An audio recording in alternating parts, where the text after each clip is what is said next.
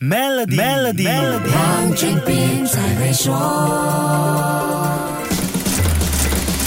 你好，我是黄俊斌。还记得好莱坞编剧和演员的罢工事件吗？美国电影和电视制片公司跟编剧工会及艺人工会的谈判陷入僵局，导致好莱坞演艺工作者六十三年来最大规模的罢工事件，到现在为止都没有任何和解的迹象。罢工行动让加利福尼亚州的经济很受伤，损失预计已经达到五十亿美元，而且经济影响还在扩大当中。损失这么大，因为影视产业是加州的主要经济支柱，新的。影视制作被迫暂停，不止影视制作的工作人员没有收入，周边行业像干洗服务、汽车租赁、卡车运输、餐饮，还有其他支持影视制作的小企业也难逃一劫。除了加州、纽约和乔治亚州也有很大的影视制作基础设施，问题一天不解决，对美国整体经济的冲击就会扩大加深。这些演艺工作者为什么宁可几个月没有收入也要罢工呢？为了生存啊！美国演员工会有百分之八十七的会员年收入。低于两万六千美元，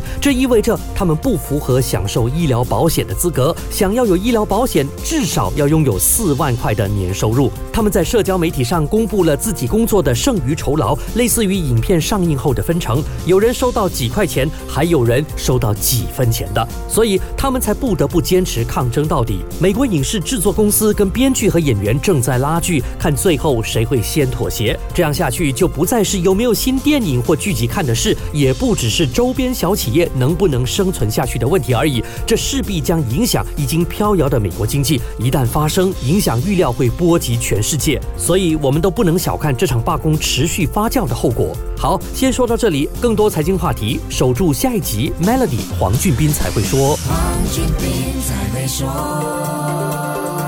Maybank Premier 能为您提升财富增值潜力。欲获得更多奖励，请浏览 Maybank Premier Wealth.com/slash rewards，需符合条规。